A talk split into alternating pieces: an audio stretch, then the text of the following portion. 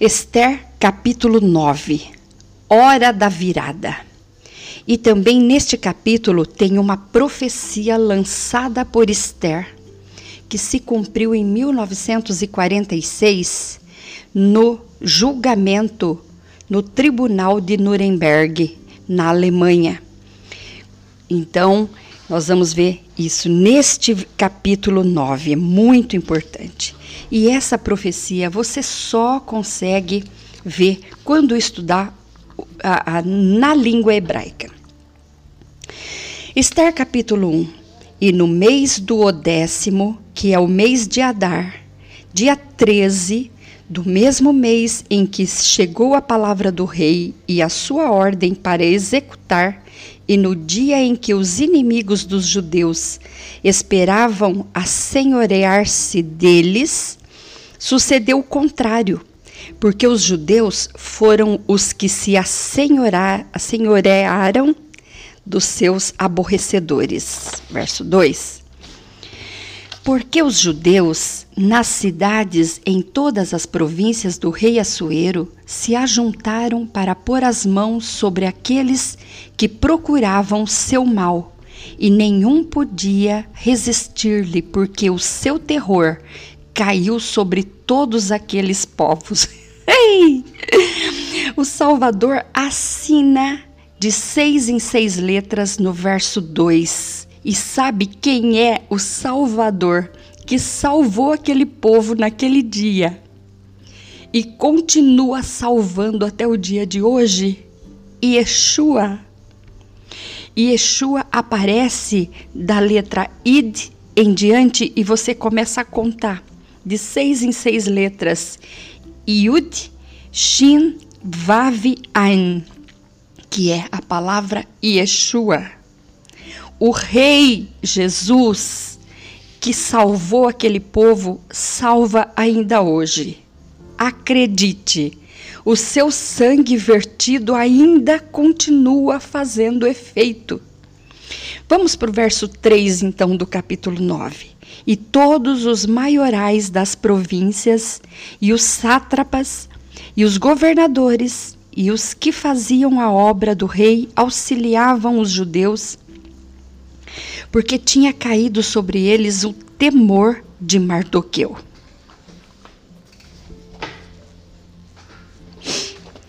Verso 4: Porque Mardoqueu era grande na casa do rei, e a sua fama saía por todas as províncias, porque o homem Mardoqueu se ia engrandecendo. Verso 5: Feriram, pois, os judeus a todos os seus inimigos, a golpes de espada e com matança e com destruição. Fizeram dos seus aborrecedores o que quiseram. Verso 6: E na fortaleza de Suzã mataram e destruíram os judeus quinhentos homens. Aqui nós temos um acrônimo, a assinatura de Yahvé, do tetragrama de Adonai, de três em três letras. O nome dos dez filhos de Amã começa agora, e aqui já vai começando um mistério muito grande neste livro. Verso 7. E como também a Parsandata e a Dalfon e a Aspata e a Porata e a Adalia e a Aridata e a Parmasta e a Arisai e a Aridai. Então, você vê que E, que é o vete, E, tal, E, são dez vezes repetindo a palavra vete, que é e. Quando tem muita repetição, é porque tem mistério. Bom, então vamos lá. O verso 10. Os dez filhos de Amã, que agora é a quinquagésima vez que aparece a palavra Amã, e a Paraxá 50 é Kitavô, quando vier ou quando entrares. Os dez filhos de Amã, filho de, do Amedata, inimigo dos judeus, foram mortos. Neste dia, porém, ao despojos na, não estenderam a sua mão. Ninguém quis nada deles, apenas acabar com os inimigos. É importante lembrar que nesta, nesta, neste capítulo, Esther dá a data e quem vai acabar com aqueles dez que serão enforcados lá nos dias de Hitler. É muito profundo, é muito forte isso. Vamos para o verso 11. No mesmo dia veio perante o rei o número dos mortos na fortaleza de Suzã. E disse o rei à rainha: Aqui está a palavra profeta. Atenção. E disse o rei à rainha: Na fortaleza de Suzã, mataram e destruíram os judeus quinhentos homens e os dez filhos de Amã. Nas mais províncias do rei, que fariam? Qual é, pois, a tua petição? Dar-te-ás ou qual? Peraí porque aqui tem muita informação. Qual é ainda o teu requerimento? Far-se-á. Vai, pode pedir. Então ela lança uma profecia dizendo: Então disse Esther: Se bem parecer ao rei, conceda-se também amanhã, ou seja, no amanhã, aos judeus que se acham em Suzã que façam conforme o mandado de hoje e enforquem os dez filhos de Amã numa forca. Essa profecia se cumpriu no ano 5507, ou seja, 5507 do da bíblico, mas 1946 do calendário gregoriano, que é o nosso calendário. Essa profecia se cumpriu então 2500 anos depois que Esther profetizou.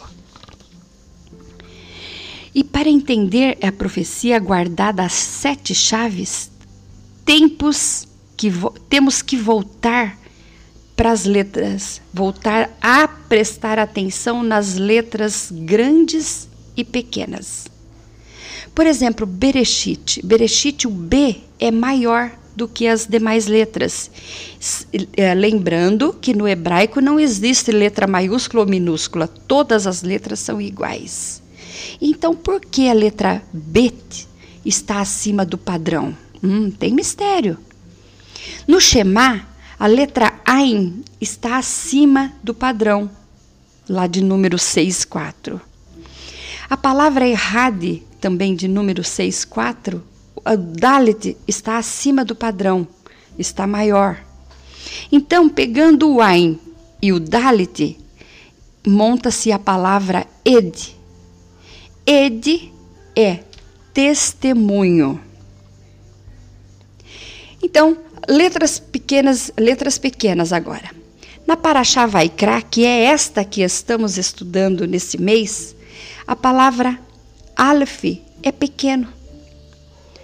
Mas tem muitas outras mais. Aí nós vamos ver essas, essas letras também se transpor nas palavras dos filhos de Amã. Vamos continuar aqui. O verso 13 do capítulo 9, então, ela disse que enforquem os dez filhos de Amã. Mas aí eu pergunto: os dez filhos de Amã já não haviam sido enforcados versículos antes? Sim. Então, se ela já tinha enforcado, aqui se trata de algo mais profundo do que o literal, do que o pechate. Então, trata-se de um nível mais profundo, mais alto, mais uh, misterioso, que é o nível Sod, de interpretação. Vamos então para o verso 14. Então disse o rei que assim se fizesse e publicou um edito em Suzã que enforcaram os dez filhos de Amã. Paraxá 53, que se encontra aqui, é Razino, Razino, ouçam, prestem atenção, deem ouvido. Em Apocalipse está escrito: quem tem ouvidos, ouça. Será que o, no, no amanhã foi esse amanhã, o que aconteceu? Aí a gente vai para o acontecimento de 1946. Deixa eu colocar aqui. E o que é que aconteceu em 1946? O julgamento de Nuremberg, feito pelas Nações Unidas depois da Segunda Guerra Mundial, contra os soldados alemães que participaram do Holocausto. Então foram julgados em Nuremberg os 23 maiores criminosos de guerra. Destes, alguns se suicidaram, outros fugiram.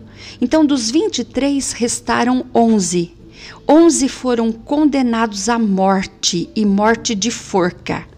Só que um deles que conheciam, talvez parece que conheciam o que aconteceu em Purim, ele não quis morrer na forca. Ele falou: a gente vai morrer na forca, eu vou me suicidar.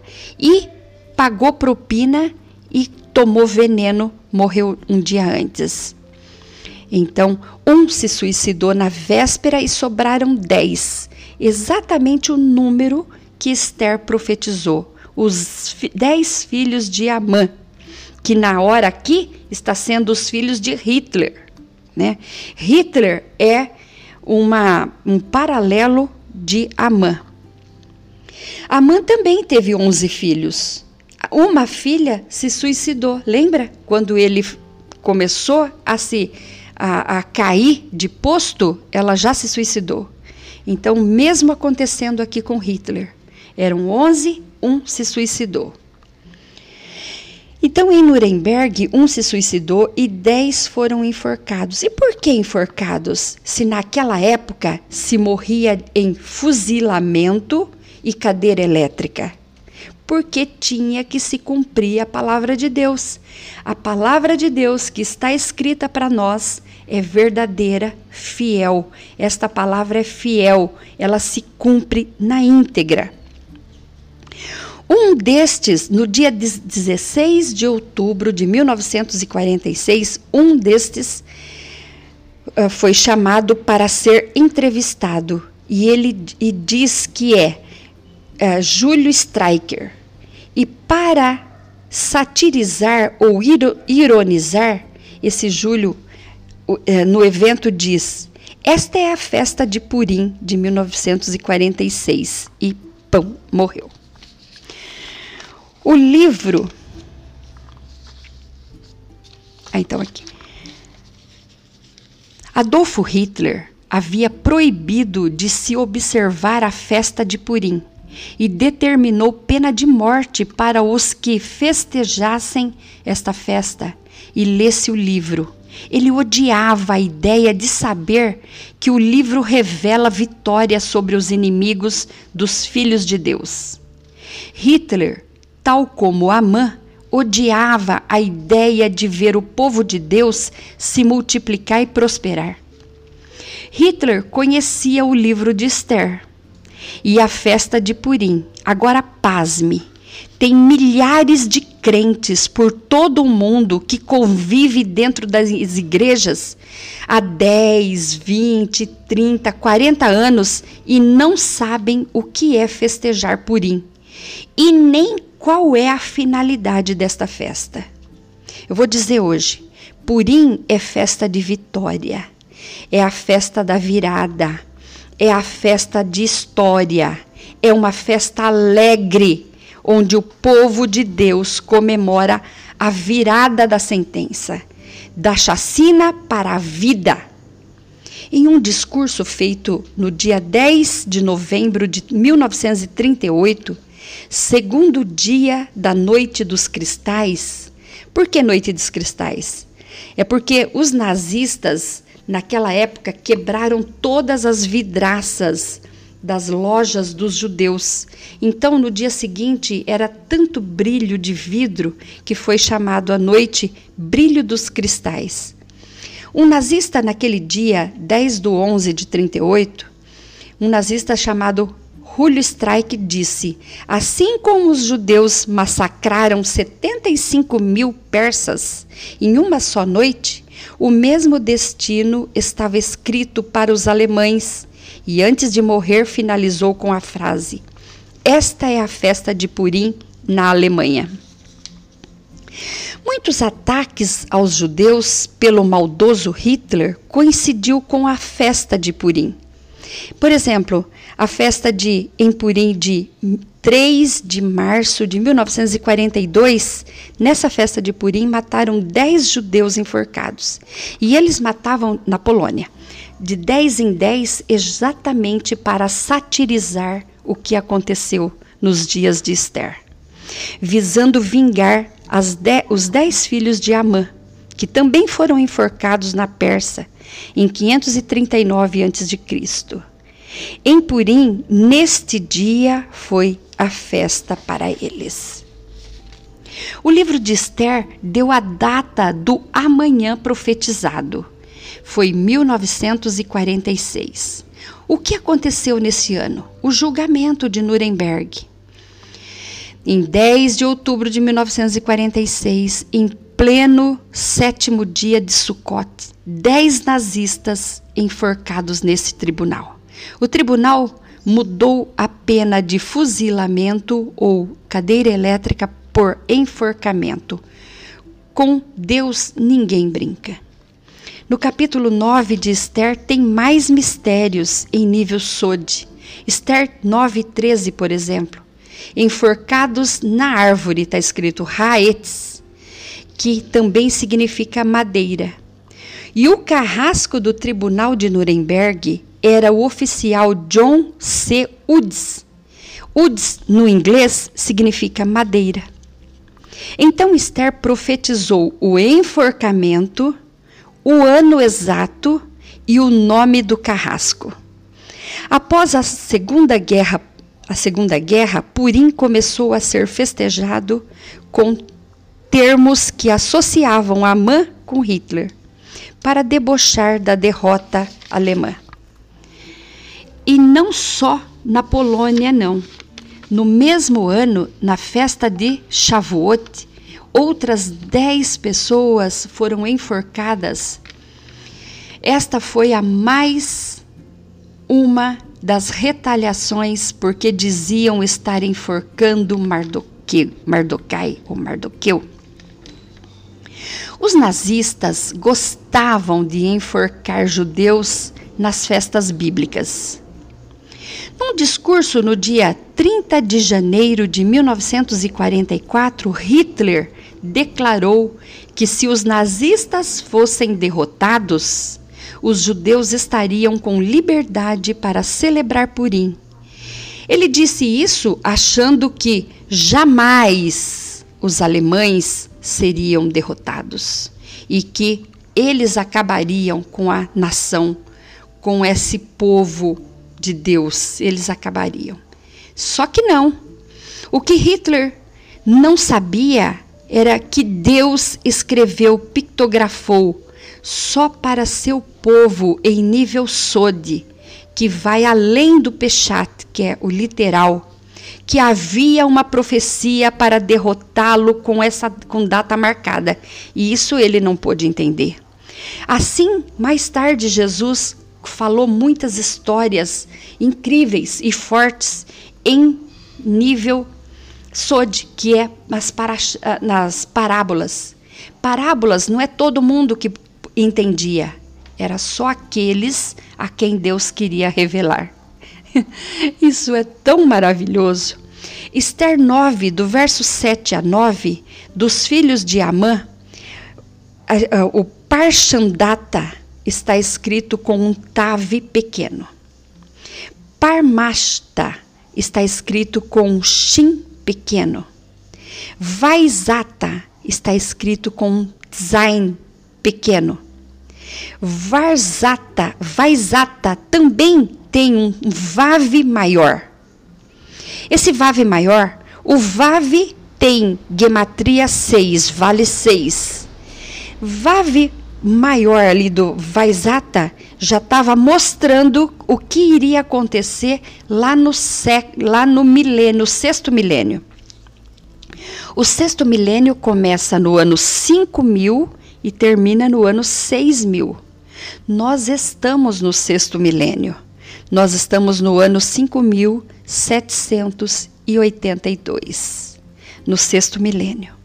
E no ano 5707, quando aconteceu o julgamento de Nuremberg, também era o sexto milênio, 5787. Então, quando a gente pega a letra Tav, a letra Shin e a letra Zain, Tav vale 400, Shin 300, Zain 7, 707. Dentro do sexto milênio é o ano 5707 e no calendário gregoriano é ano 1946. Então, o livro de Esther deu com exatidão tudo o que ia acontecer. Vamos continuando aqui.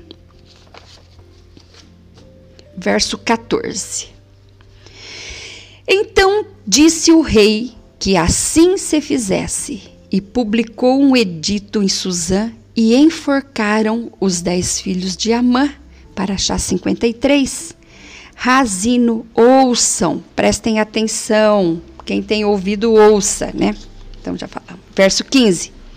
E reuniram-se os judeus e, achar, e se, que se achavam em Suzã, também no dia 14 do mês de Adar, que é hoje. Hoje nós estamos no dia 14 de Adar, em plena festa de Purim.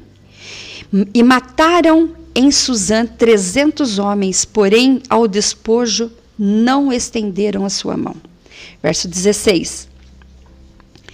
Também os demais judeus que se achavam nas províncias do rei se reuniram para porem em defesa a sua vida e tiveram repouso dos seus inimigos e mataram dos seus aborrecedores setenta e cinco mil.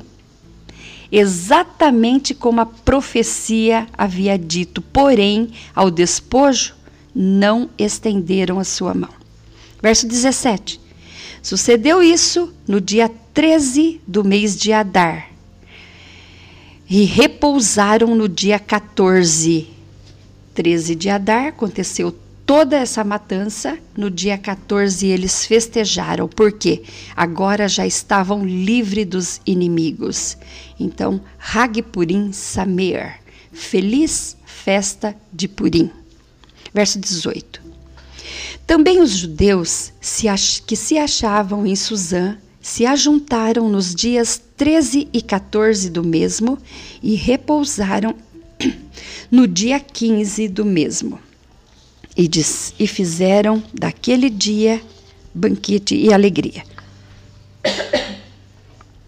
E também os judeus das aldeias que habitavam nas vilas fizeram do dia 14 14 do mês de Adar, dia de alegria e de banquetes, e dia de folguedo e de mandarem presentes uns aos outros.